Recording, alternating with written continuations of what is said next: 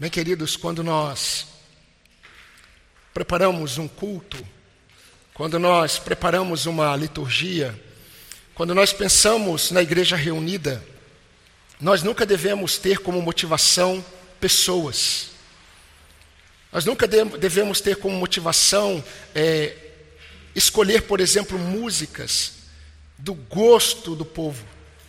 Nós não podemos é, criar momentos no culto para que possamos é, acalmar ou agradar o coração de pessoas, para talvez atrair pessoas para a igreja. O objetivo da igreja reunida é adorar ao Senhor. O objetivo da igreja reunida é cultuar o nome do Senhor. E a igreja faz isso quando o Espírito Santo conduz o povo a exaltar a Jesus Cristo e quando a igreja exalta Jesus Cristo, o Pai é glorificado. E quando nós estamos aqui diante da mesa do Senhor, nós temos a oportunidade de pensar sobre tudo aquilo que o Senhor fez e tem feito na vida e na história do seu povo. E eu convido você nessa breve reflexão que nós teremos hoje pela manhã e também à noite, se o Senhor permitir, eh, convido você a abrir na Epístola de Paulo aos Romanos, capítulo 8. Romanos capítulo 8, um texto muito conhecido. Nós vamos ler dos versículos 28 a 30. Porém, nós vamos hoje percorrer por outros textos das Escrituras, principalmente Antigo Testamento, para nós entendermos melhor o que Paulo quis dizer aqui neste texto tão conhecido da igreja, tão memorizado, mas muitas vezes pouco compreendido é, do povo de Deus. Romanos 8, nós vamos ler de 28 a 30. Diz assim a palavra do Senhor. Eu vou esperar um pouco, os irmãos ainda estão folheando, né?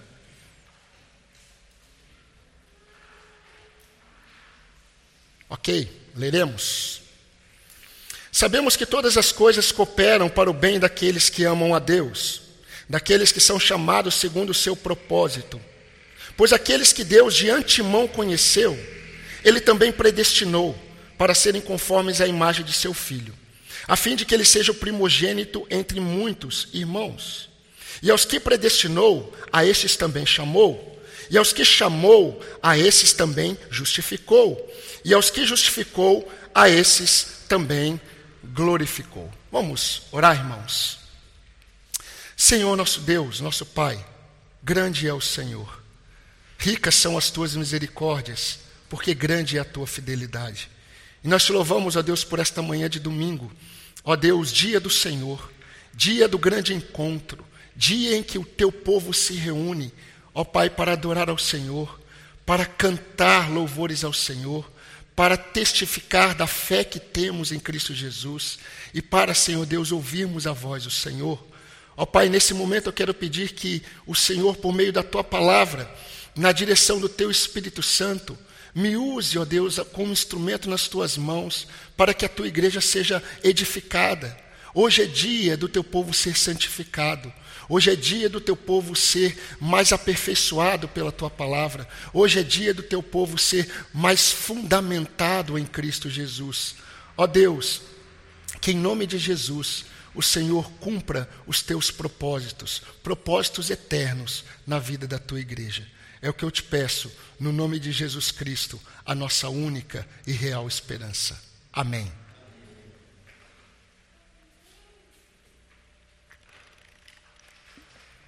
Irmãos, percebam que o apóstolo Paulo, ele termina esse texto falando da glorificação da igreja.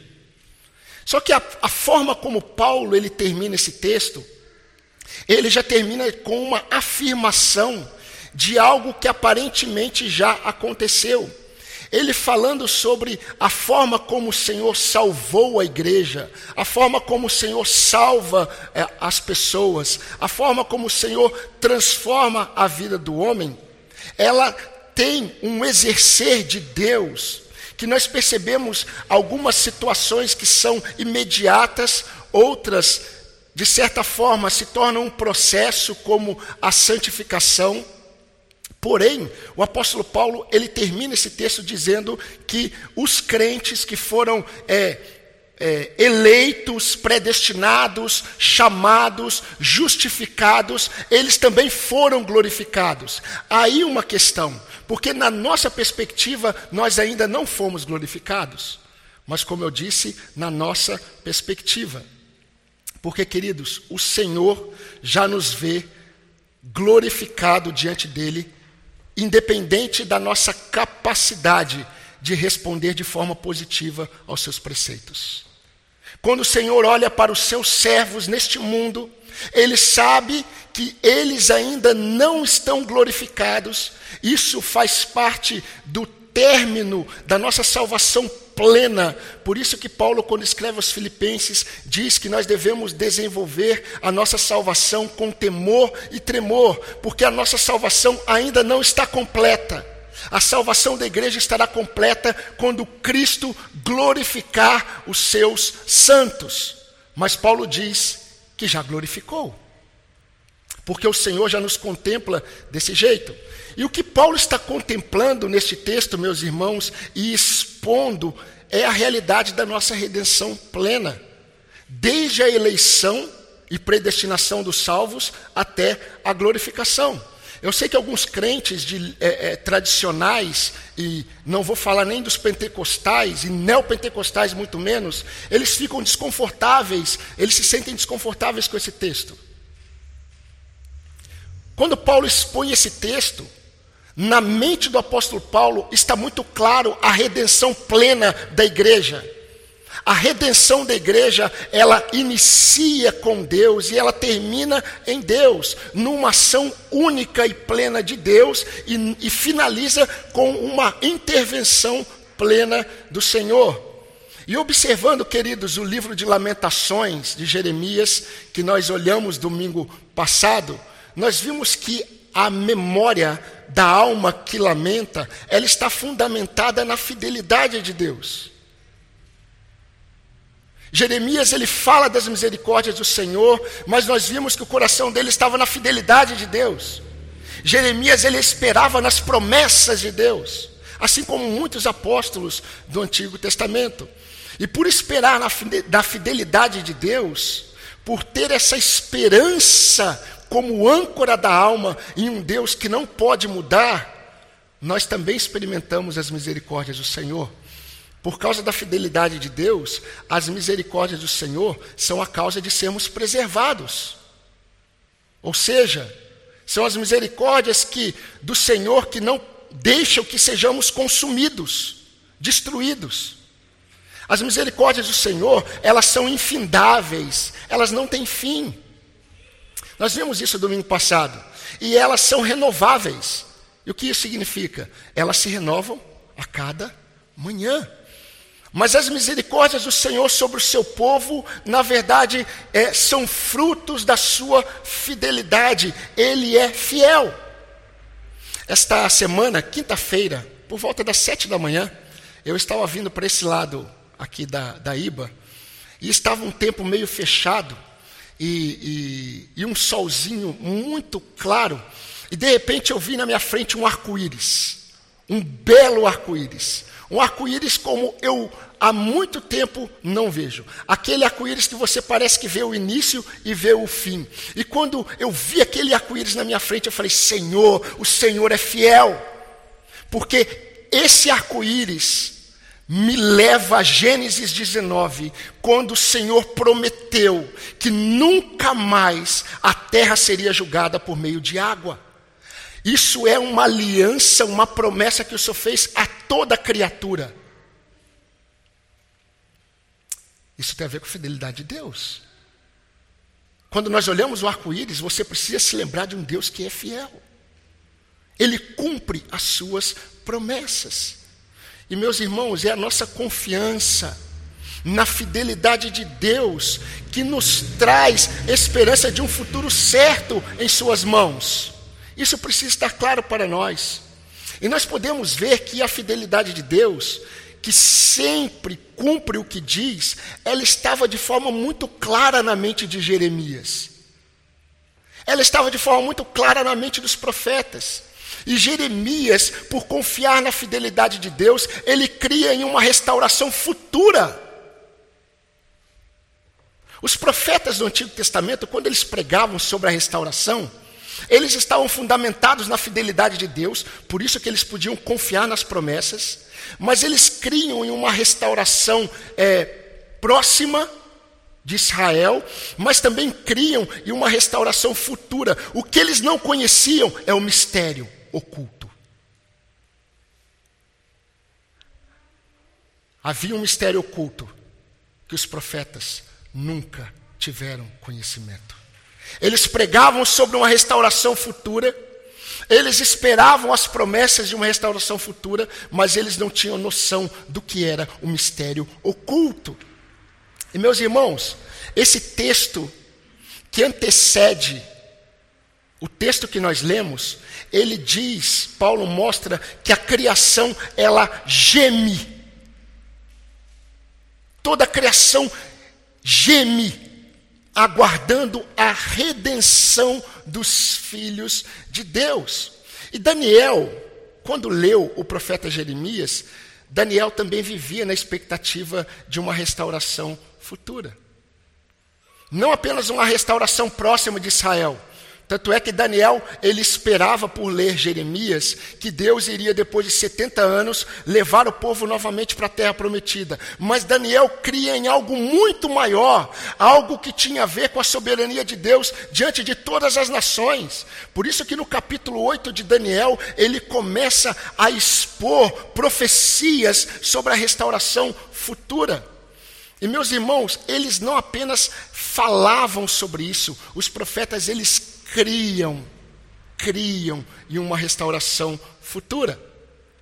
E é interessante porque esse texto que nós lemos, ele nos mostra uma verdade que eu quero brevemente pensar com os irmãos.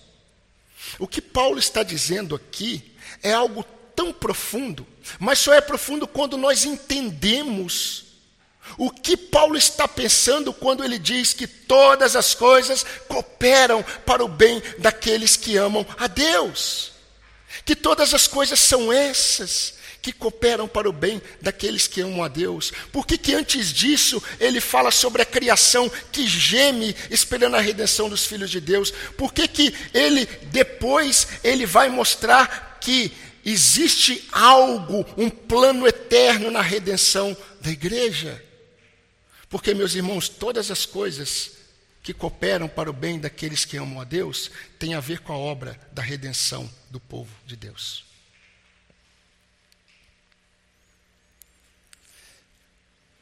Aliás, nós precisamos observar alguns textos das Escrituras.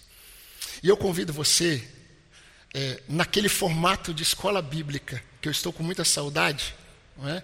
Mas nós vamos ler alguns textos. Então eu convido você a abrir a sua Bíblia no profeta Jeremias. Eu não vou nem mencionar o profeta Isaías, porque senão a gente teria que ficar aqui, eu acho que um bom tempo, só pensando no que Isaías cria sobre restauração futura. Mas vamos partir de Jeremias. Jeremias capítulo 30, 33 e 34.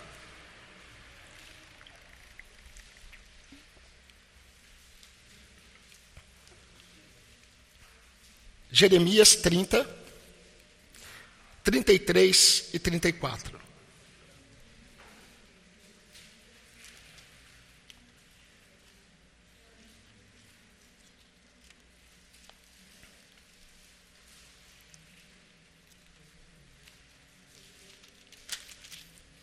Perdão, irmãos, 31. Jeremias 31. Jeremias 31. E olha que eu olhei esse texto três vezes para ver se estava certo e estava.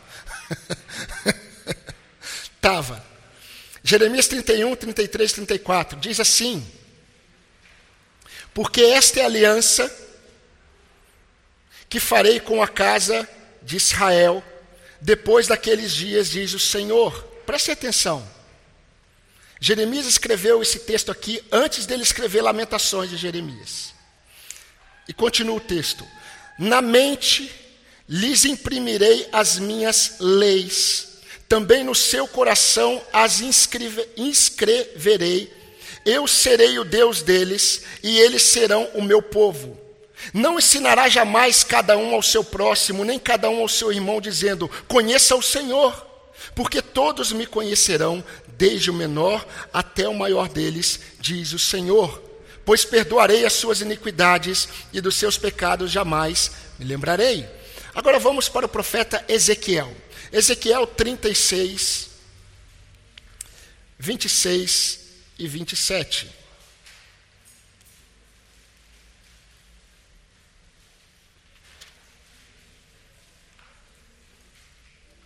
Ezequiel 36, 26 e 27. É um pouquinho mais para frente de Jeremias. Diz assim: Eu lhes darei um coração novo, e porei dentro de vocês um espírito novo. Tirarei de vocês o coração de pedra e lhes darei um coração de carne. Porei dentro de vocês o meu espírito e farei com que andem nos meus estatutos, guardem e observem os meus juízos. Vamos pular para o capítulo 37 de Ezequiel, versículos 24 e 25. Preste atenção que no contexto de Ezequiel, o rei Davi já havia morrido há muitas décadas. E diz Ezequiel 37, 24 e 25: O meu servo Davi reinará sobre eles, e todos eles terão um só pastor. Andarão nos meus juízos, Guardarão os meus estatutos e os observarão. Habitarão na terra que dei ao meu, ao meu servo Jacó, na qual os pais de vocês habitaram. Habitarão nela, eles e os seus filhos, e os filhos de seus filhos, para sempre. E Davi, meu servo, será o príncipe deles para sempre. Quando você lê Isaías, não precisa abrir, capítulo 11, o profeta Isaías ele vai profetizar sobre o rebento de Jessé. E é interessante porque tem um homem que ninguém dava valor para ele. E ele ficava pedindo esmolas à entrada de Jericó, conhecido como cego de Jericó. E de repente ele ouve, ele, ele tem noção de que Jesus está passando e ele grita: Filho de Davi, tem misericórdia de mim. Vocês não têm noção do que aquele homem estava dizendo quando ele, ele gritou: Filho de Davi. Ele estava crendo nessas promessas de que Davi reinaria. E Davi, na verdade, está sendo representado pelo filho de Davi, Jesus Cristo. Queridos, um outro texto. Primeiro é João. Vamos agora dar um salto para mais ou menos 95 depois de Cristo. 1 João 2, 27.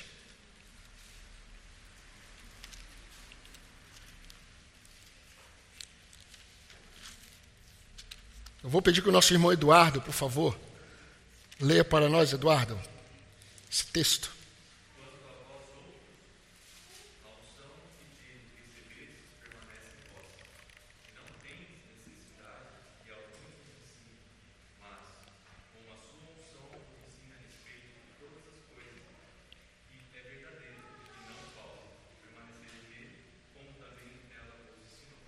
Agora faça um paralelo você com esse texto e o texto de Jeremias capítulo 31 que nós lemos. Jeremias disse assim: Olha, o Senhor está dizendo para vocês que não há necessidade que alguém ensine vocês, porque o Senhor colocará em vocês as suas palavras.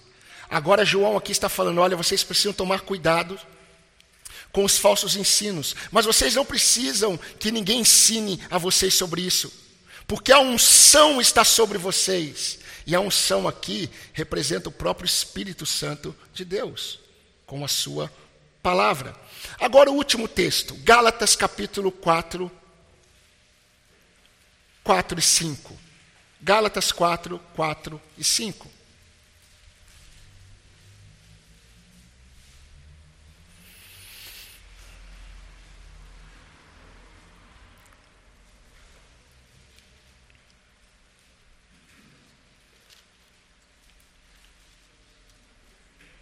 Pedir que a irmã Tânia, por favor, leia para nós esse texto.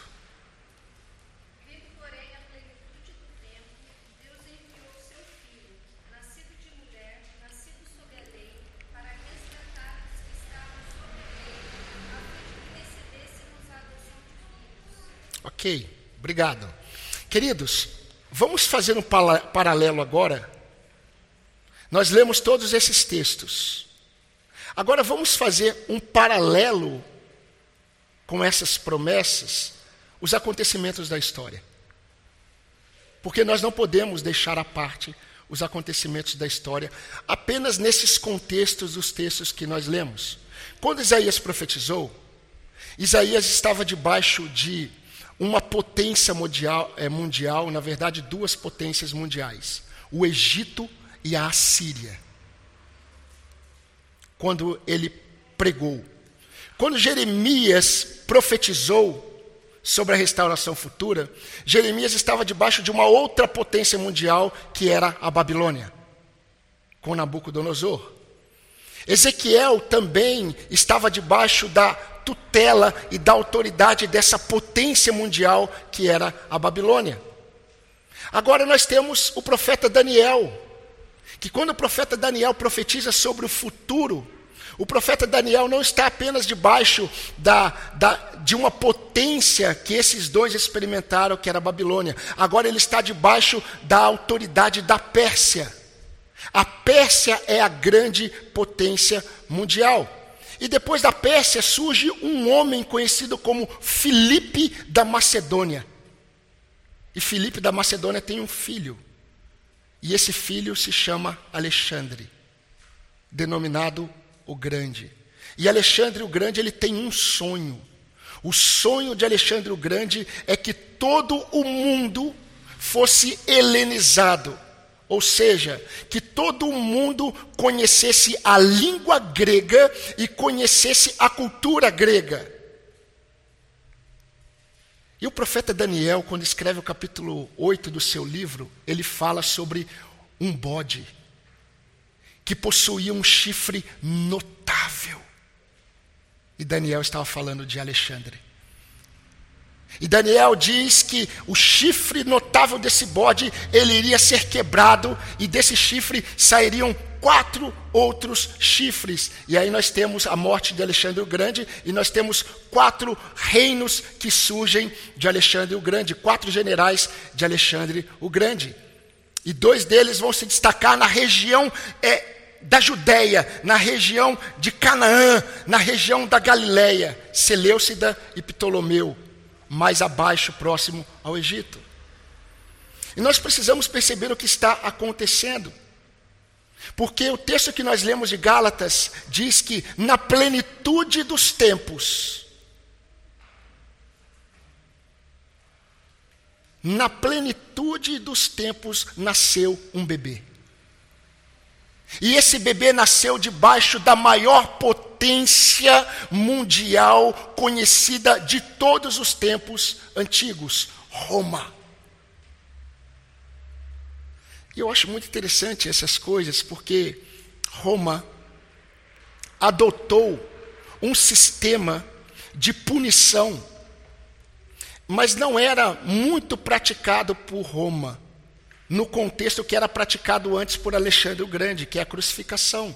Muitos dizem que foi Roma que trouxe a, a morte por crucificação. Não é verdade.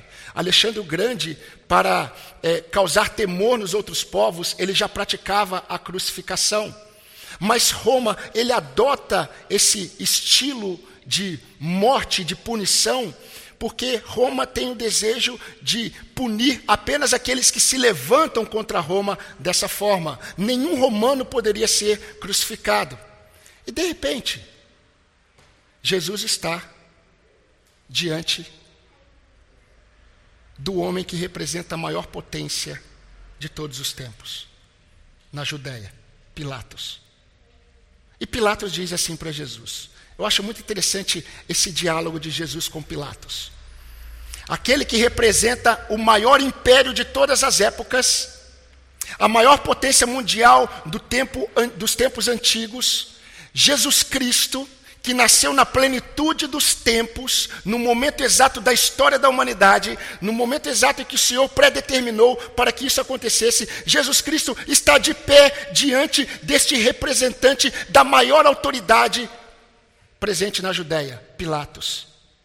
E é interessante o que Pilatos diz para Jesus. Pilatos olha para Jesus e diz assim: Então você é rei?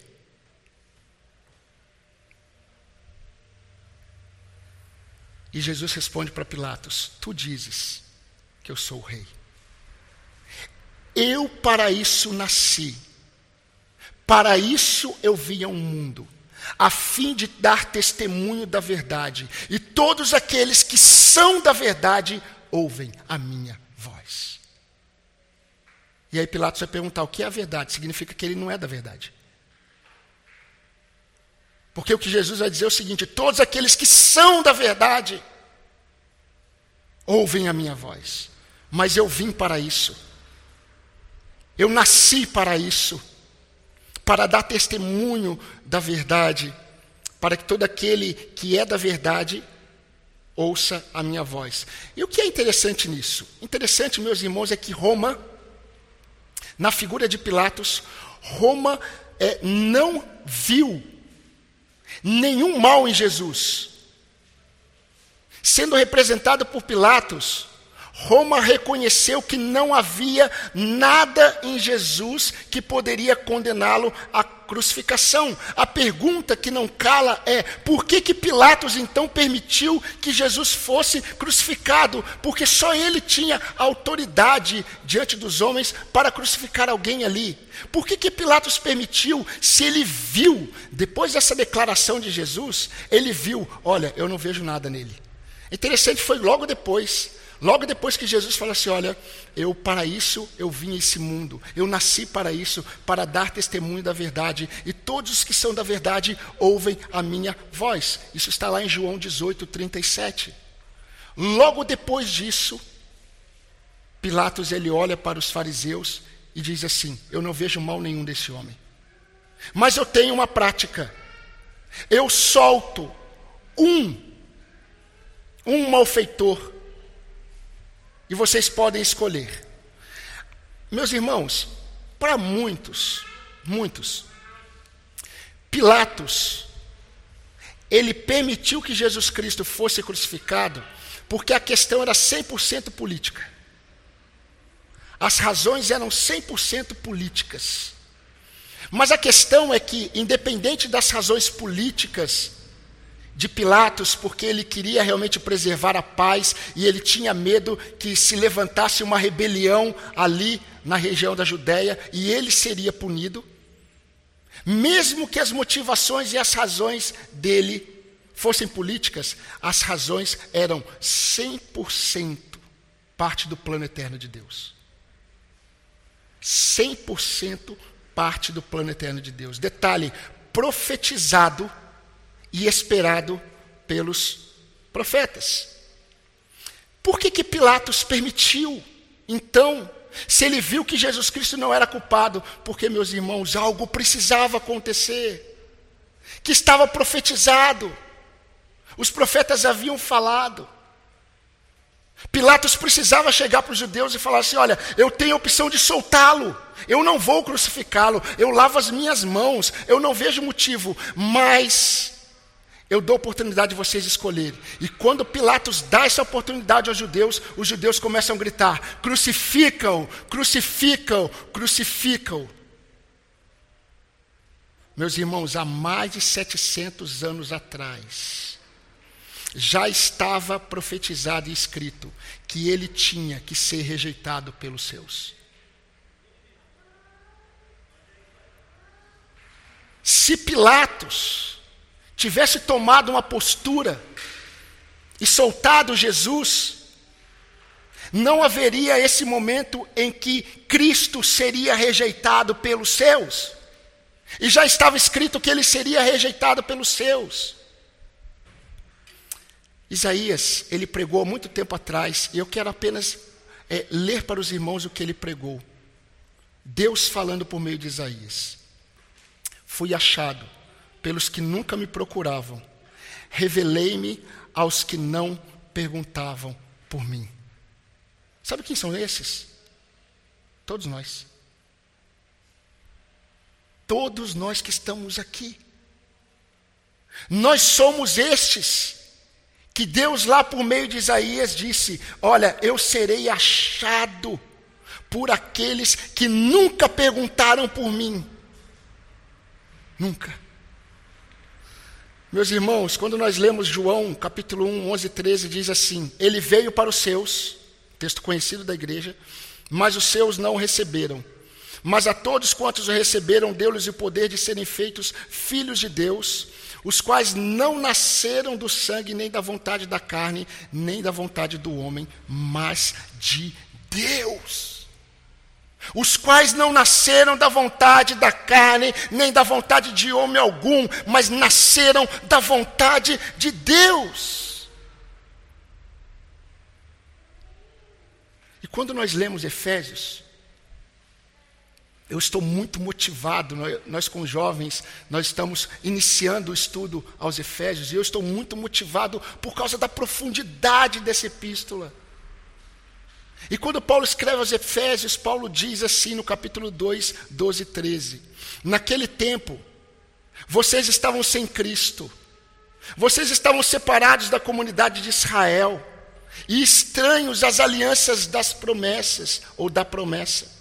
Vocês não tinham esperança, vocês não tinham Deus no mundo, mas agora em Cristo Jesus vocês foram aproximados pelo sangue de Cristo. Paulo, quando escreve aos Colossenses, capítulo 1, versículo 26, ele vai dizer que tinha um mistério oculto que foi revelado. Quando ele escreve no capítulo 3 de Efésios, ele vai dizer que o mistério oculto que foi revelado é Cristo nos gentios. Por que um mistério oculto? Porque os povos do antigo, o povo do Antigo Testamento, os profetas do Antigo Testamento, eles nunca imaginariam que a redenção plena, na perspectiva de Deus, tinha a ver com um povo que tinha judeus e gentios. Por isso que o mistério que estava oculto, que é Cristo nos gentios, foi revelado. Foi revelado a vocês, Efésios, foi revelado à igreja. E meus irmãos, o que, que isso tem a ver com o lamento de Jeremias? Quando Jeremias ele escreveu o seu lamento, e quando Jeremias ele esperava a restauração futura da parte de Deus, ele estava confiando plenamente na fidelidade de Deus. Ele sabia que Deus no futuro traria a restauração ao seu povo. Porém, de acordo com o autor de Hebreus, capítulo 1, versículo 1 até o versículo 3, eles olhavam para essas promessas eles esperavam essas promessas, mas fomos nós, a igreja de Cristo, que experimentou a restauração pregada desde o Éden. O evangelho ele foi pregado, pré-anunciado em Gênesis 3:15. E foi somente com a igreja, no período da igreja em que Cristo veio ao mundo para resgatar o seu povo, que ele fez de dois um povo. Isso nós temos lá em Efésios capítulo 2. Meus irmãos, Deus, estamos caminhando para a parte prática dessa reflexão. Quando nós observamos Deus como Senhor da história, nós podemos perceber que o Senhor ele conduziu toda a história para a plenitude dos tempos. E ele continua conduzindo toda a história na perspectiva da redenção da sua igreja, toda a história da humanidade, ela tem que vir da perspectiva de um Deus que redime o seu povo. A história do mundo nada mais é do que a história da igreja. Nós precisamos entender isso. Mas ainda, meus irmãos, o que nós podemos perceber é que antes de Deus, pela sua palavra criadora, Antes de Deus dizer assim, haja luz, ele já contemplava o nosso estado de glorificação diante dele. Isso é muito grandioso. Aos que de antemão escolheu, A estes predestinou. E aos que predestinou, a estes chamou. E aos que chamou, declarou justos. E aos que justificou, a estes glorificou. Tudo isso tem a ver com a redenção da igreja. Meus irmãos, nós que estamos aqui hoje, dia 25 de abril de 2021, em plena pandemia. Num período em que o mundo está buscando respostas. Como igreja, nós estamos celebrando a ceia do Senhor, que Ele planejou e executou, de acordo com o seu plano eterno, perfeito. O Senhor, Ele planejou e o Senhor executou o seu plano eterno para salvar todos aqueles que no passado confiaram nas promessas, para salvar todos aqueles que hoje ouviram a mensagem do Evangelho e para salvar todos aqueles que até a volta de Cristo crerão em Cristo Jesus. Por isso, meus irmãos, que quando Paulo ele chama Deus Pai de bendito, ele tem noção que Deus Pai é bendito.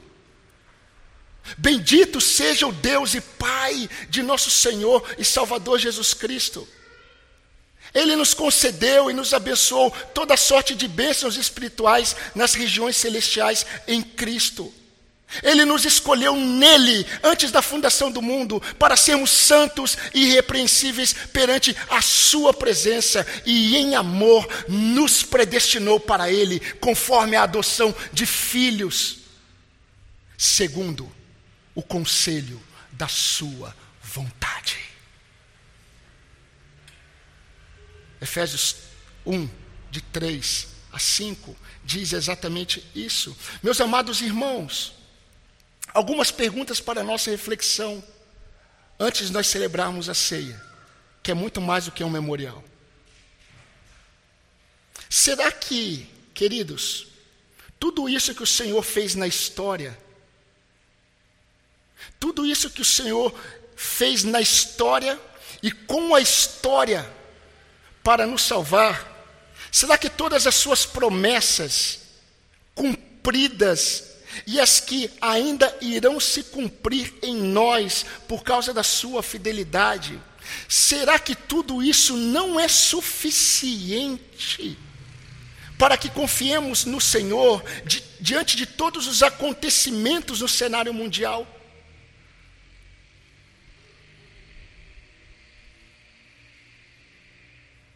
Eu não vou falar nem do contexto da sua história. Se o Senhor preparou toda a história para que na plenitude dos tempos o Rei dos Reis estivesse diante da maior autoridade terrena daquele período, e o Rei dos Reis ouve daquele rei o seguinte: Você é rei?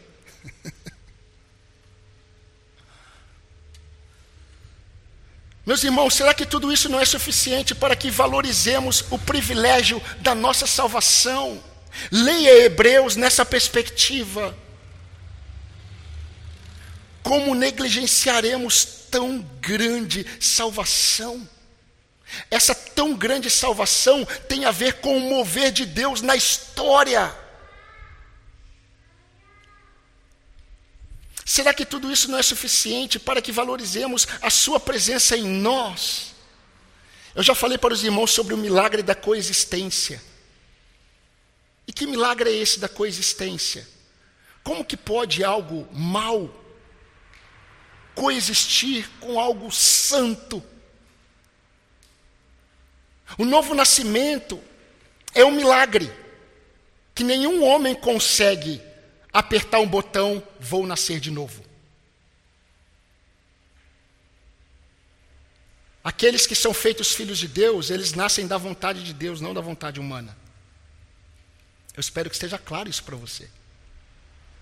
Agora, nós precisamos perceber que não foi apenas a conversão que foi um milagre, a presença do Espírito Santo de Deus, que é santo, na sua vida, nós que ainda somos pecadores, é um milagre da coexistência. Porque não deveria coexistir São duas coisas distintas. Por isso que o nosso corpo terá que ser glorificado para que estejamos diante da presença do Senhor, porque é impossível nós estarmos diante da presença do Senhor com um corpo corruptível. E meus irmãos, o ser humano nunca é pleno sem o corpo. Para o ser humano ser pleno, essa é a criação. Deus deu o corpo e Deus deu o espírito. Quando o homem morre, o espírito está diante do Senhor, mas o corpo está em decomposição. Mas o homem não é pleno na criação se ele não estiver com o corpo. Mas é impossível estar com o corpo na presença de um Deus Santo, então o corpo é transformado. E aí o homem está pleno, a criação plena, diante do Deus pleno. Aí vem perguntas, pastor pode cremar? Pastor pode. Ah, meus irmãos, é tudo maior. Será que tudo isso não é suficiente para que valorizemos o nosso batismo em Cristo? Você foi batizado, meu irmão, quando creu em Cristo. O batismo não é um banho. O batismo é identificação. E aqueles que estão aqui, que pretendem se batizar, creem em Jesus Cristo, glorifique a Deus e tenham essa expectativa. Não é acrescentar mais pessoas à igreja. Tem a ver com identidade com Cristo. Será que tudo isso que o Senhor fez não é suficiente para valorizarmos isso? Será que tudo isso que o Senhor fez não é suficiente para valorizarmos a nossa comunhão com o Senhor em oração?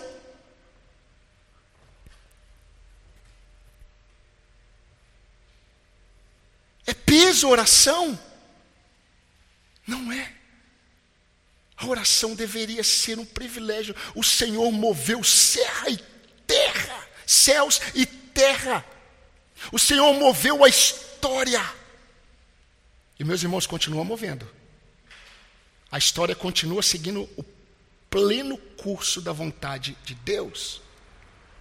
Mas você precisa entender que você não é apenas mais um ser neste mundo. Se você foi salvo por Cristo, creia nesse privilégio Será que tudo isso não é suficiente para que nós não valorizemos a nossa luta diária contra o pecado que tenazmente nos assedia? Meu querido irmão, o pecado da ira não é mais um pecadinho, é pecado contra o Senhor. Aquele pecado que você fala assim, não, esse daqui não tem tanto problema. Todo pecado é ofensivo a Deus. E nós precisamos valorizar a nossa luta diária, porque um dia essa luta vai acabar. Nós não precisaremos ficar mais envergonhados diante do Senhor depois de pecarmos contra Ele. O pecado será removido de uma vez por todas. Mas, meus irmãos, será que tudo isso, tudo isso não é suficiente para que valorizemos mais a palavra do Senhor do que a amizade com os valores do mundo. Meus irmãos, o mundo, ele sempre vai dizer coisas para você, para que você valorize você como aquele que é capaz. Quando Sócrates disse aquela frase: Conheça-te a ti mesmo, pautado no culto a Apolo, aquele deus grego. Os homens continuam reproduzindo isso. Psicólogos cristãos continuam reproduzindo isso. Crentes continuam reproduzindo isso. Quanto mais eu conheço a mim mesmo, mais feliz eu sou. A resposta não está em você. Você quer conhecer você mesmo? Conheça o seu Deus. Que Ele vai revelar quem você é.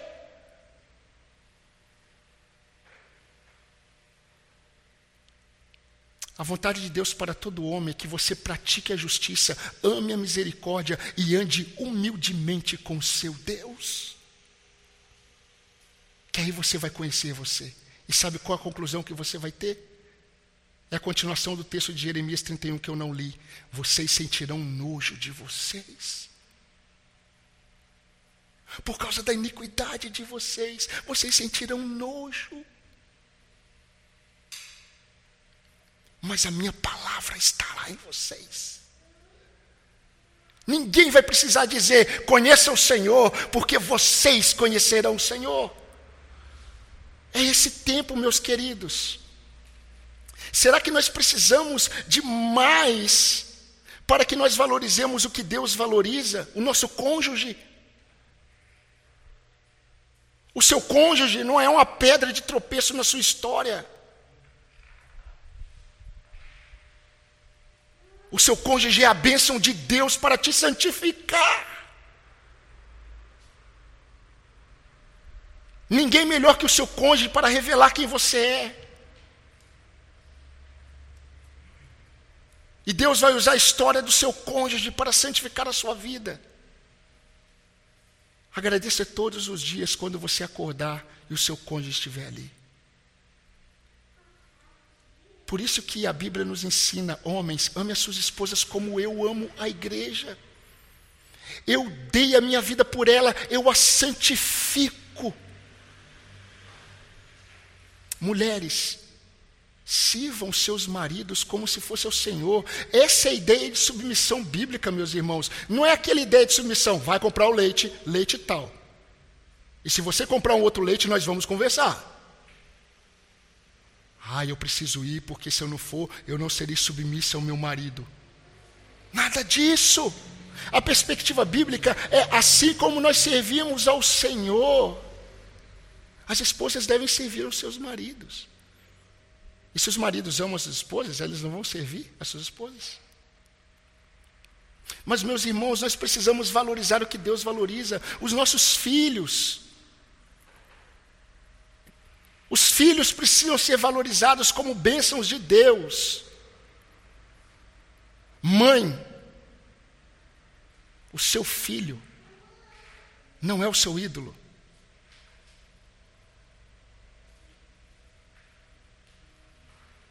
Tem mãe que tem dificuldade de ver o pai com o filho.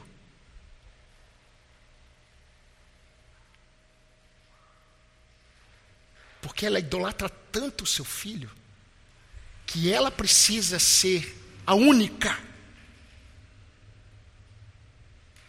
a melhor proteção, a mais querida, a mais desejada. Ah, minha irmã, o seu filho não é o seu ídolo. Não deveria ser. Os filhos são bênçãos do Senhor. Você sabia, você que é mãe, você que vai ser, nós temos aqui é, três irmãs que serão mães. Vocês sabiam que os filhos de vocês estão para nascer? Vocês sabiam que é, as mães que estão aqui presentes, os filhos de vocês foram dados a vocês para santificar vocês? Pais, para santificar vocês. Deus não deu a vocês os seus filhos para vocês criarem para o mundo. Deus, Deus, Deus deu a vocês filhos para que vocês sejam santificados na paternidade, na maternidade e glorifiquem a Deus na criação dos seus filhos. Você não consegue proteger os seus filhos como Deus. Eu estava vendo um tempo atrás o pastor é, é, Wallace, tempo atrás, aos quatro anos. E ele disse: Ah, meus irmãos, eu sou do tempo que a minha mãe. Eu achei muito interessante essa ilustração. Ele falou: Eu sou do tempo em que a minha mãe quando ela, é, eu ia para algum lugar, não tinha celular para mandar o WhatsApp, cheguei bem. E a minha mãe orava. Ela dobrava o joelho e orava. Hoje, para que oração? Tem o WhatsApp. Tem o celular. Você consegue identificar onde a pessoa está andando. A tecnologia é uma bênção, desde que ela não afaste você do seu Deus. Ah, queridos, nós precisamos valorizar o que Deus valoriza, os nossos irmãos em Cristo. A ceia, ela deve ser celebrada no contexto da igreja. Por isso que o apóstolo Paulo, para curar uma divisão da igreja, ele fala sobre a ceia. Na hora que você for participar da ceia, apenas para reforçar, porque nós temos pessoas que são novas no nosso templo, apenas para reforçar, no momento da ceia, não é para você apenas fazer um autoexame para avaliar se você está em pecado ou não. Não é para você procurar dignidade em você, você nunca vai encontrar. O autoexame tem a ver para ver se você está entendendo o que Cristo fez pela sua igreja. Por isso que Paulo antes, no capítulo 11 de Coríntios, ele vai dizer: "Olha, não desprezem a igreja de Cristo. Não desprezem. Se você come e bebe sem discernir o corpo, o corpo não é só Jesus Cristo na cruz, o corpo é a igreja. Por isso que tem muitos crentes que estão doentes literalmente, alguns já morreram. Literalmente. Meus irmãos, crentes na igreja ficam doentes e morrem porque participam da ceia do Senhor de forma profana, porque desprezam os irmãos. Não significa que ele ficar doente agora, né? ou que morrer é por causa disso. Mas você precisa avaliar o seu coração. E caminhando para o fim, o fim mesmo, nós precisamos, meus irmãos, valorizar o que o Senhor valoriza, por exemplo, como nosso próximo. Não são apenas os crentes, os membros da igreja, mas o próximo. Meus irmãos, muitas vezes, preste atenção, muitas vezes pessoas pecam contra nós, e nós achamos que pelo fato da pessoa pecar contra nós, nós estamos habilitados diante de Deus para pecarmos contra o Senhor, na forma como nós tratamos as pessoas que pecaram contra nós. Isso é loucura. Nenhum pecado do outro habilita o meu pecado contra o Senhor. Eu vou fazer isso só porque fez isso. Mas por que você fez isso? Por causa dele. A síndrome de, de Adão e Eva, né? Isso não existe na perspectiva do Senhor. Meus irmãos, nós precisamos valorizar o nosso testemunho. Tudo que Deus fez na redenção do seu povo é para que proclamemos as virtudes daquele que nos chamou das trevas para a luz, o nosso testemunho. Talvez você esteja andando com pessoas não crentes por muito tempo e há muito tempo você não fala de quem é o seu Senhor, se é que um dia falou.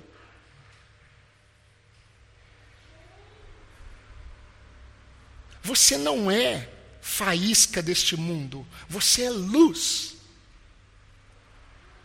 Você não é aginomoto desse mundo, você é sal. Creia nisso. A sua palavra, e por fim, nós precisamos valorizar a vinda de Cristo. Meus irmãos, a igreja precisa amar a vinda de Cristo. Você não pode colocar outros empecilhos. Ah, mas isso precisa acontecer. Ah, eu gostaria de fazer isso. Eu gostaria de fazer isso. Eu gostaria de ter mais tempo de vida. Ah, por exemplo, a Kelly Jones falou assim: ah, o neném nem nasceu. Eu quero pelo menos ver a face do meu filho. Melhor do que ver a face do filho é Cristo voltar hoje. Melhor do que ter muitos anos de vida para poder aproveitar a vida é você experimentar a presença da própria vida. E Cristo é a nossa vida. E meus irmãos, quando nós olhamos para tudo isso, tudo isso, e eu quero encerrar com essas três afirmações bíblicas, e a nossa esperança deve estar nessas três afirmações. Mas quando nós olhamos para tudo isso que Deus fez, e tudo isso, tudo aquilo que o Senhor ainda fará, pensando em nossa redenção, nós temos que nos apropriar de três expressões bíblicas. Uma foi dita no Calvário. Quando Jesus entregou o seu espírito, e você precisa entender isso quando Jesus diz: está consumado. Está consumado o quê? Tudo. Pai, aqueles que o Senhor de antemão conheceu, aqueles que o Senhor, por conhecer, predestinou. Os que o Senhor predestinou, eles serão chamados. E quando eles forem chamados, eles serão justificados. E Pai, diante da tua presença, eles já estão glorificados. Está consumado. Está consumado. Essa é a primeira expressão. A segunda expressão bíblica, e todas elas vieram da parte do Senhor, é quando o anjo olhou para Madalena, Maria Madalena, e disse: é, Ele não está mais aqui. Ele ressuscitou.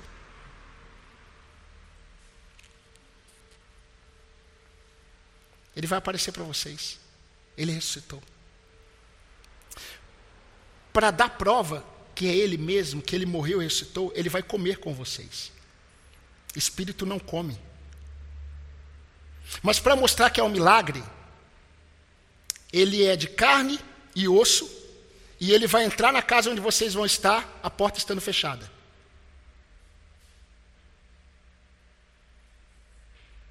E quando eles estão reunidos com a porta fechada, Jesus passa pela porta.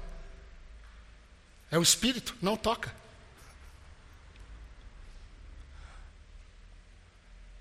É muito mais profundo. E uma outra expressão, que meus irmãos, essa tem que ficar na nossa mente.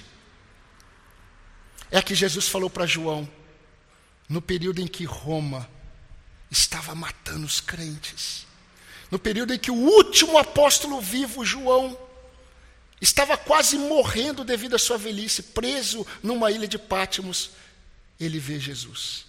E Jesus olha para ele e diz assim: João, eu sou o Alfa, eu sou o Ômega, eu sou o princípio e eu sou o fim. Diz o Senhor Deus, aquele que é, aquele que era e aquele que há de vir, diz o Todo-Poderoso. Isso está lá em Apocalipse 1, 8. Agora, meus irmãos, vocês entendem melhor o que Paulo quis dizer. Todas as coisas cooperam para o bem daqueles que amam a Deus. Todas as coisas do passado, todas as coisas do presente, todas as coisas do futuro cooperam para o bem da igreja, para o bem dos salvos. Meus irmãos, a esperança da igreja não está em algo que ela possa fazer para manter-se fiel. A esperança da igreja está em algo que Cristo fez e ainda fará por causa de suas fiéis promessas. Louvado seja o nome do Senhor por isso. Amém, irmãos? Amém. Louvado seja o nome do Senhor. A ceia, a ceia do Senhor, ela não é apenas um memorial do que Cristo fez. A ceia aponta para a nossa plena redenção em Cristo Jesus.